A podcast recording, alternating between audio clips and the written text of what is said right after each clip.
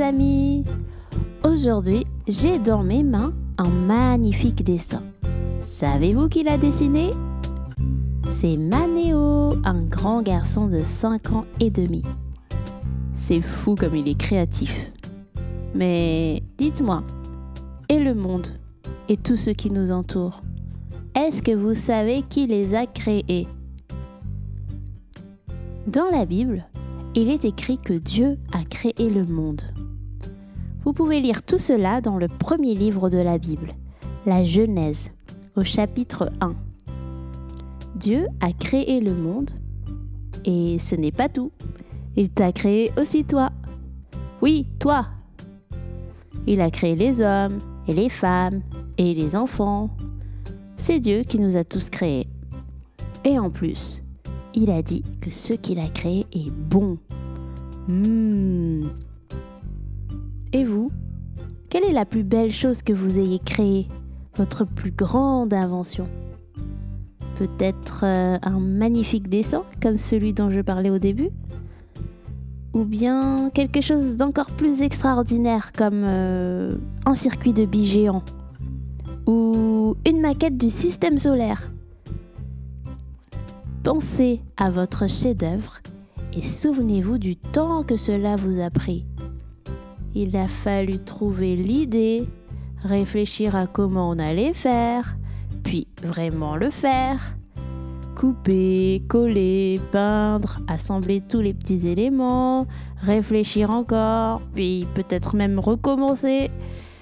Ouh là là, ça a dû être long et peut-être même un peu difficile au début, non? Et maintenant, pensez un instant à Dieu. Lui aussi, c'est un créateur. Et bien plus que cela, il est le créateur. Il a tout créé. Regardez le soleil haut dans le ciel. C'est Dieu qui l'a créé. Et les animaux Il y en a vraiment beaucoup des animaux. La grande baleine bleue, la minuscule petite fourmi. C'est Dieu aussi qui les a créés. Puis il nous a créés, nous. Nos jambes pour courir, notre cerveau pour réfléchir, nos yeux pour regarder. Et même chacun de nos cheveux. C'est lui qui les a faits. Waouh Il est fort quand même ce Dieu. Qu'est-ce qu'il doit être grand Et c'est justement parce qu'il est grand, bien plus grand que ce qu'on peut imaginer, qu'il mérite nos louanges. Quand on loue Dieu, on montre qu'on se rend compte qu'il est au-dessus de tout ce qu'on peut connaître.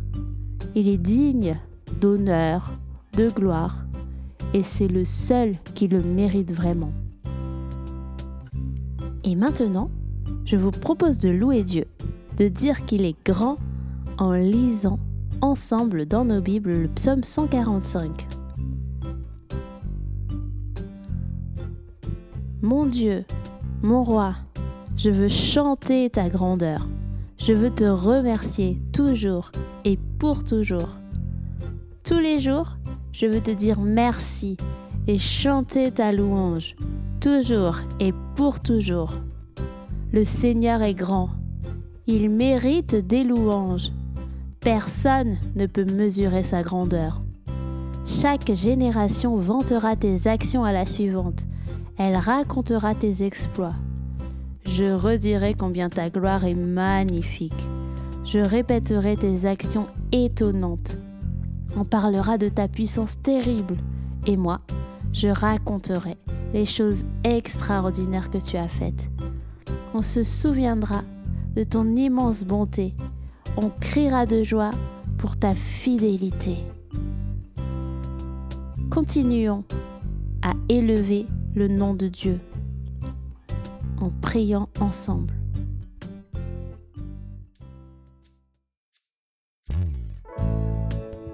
Notre Dieu, notre Père, c'est toi qui as tout créé. Tu es si grand et pourtant tu as choisi d'être si proche de nous, de nous permettre de te parler, de te connaître. Nous avons tellement à apprendre de toi. Tu as fait des œuvres grandes, du minuscule insecte à l'immensité de l'univers. Et nous savons que tu peux aussi faire des œuvres grandes aujourd'hui dans nos vies et dans nos cœurs. Et nous élevons encore le nom de Jésus par lequel nous te prions. Amen.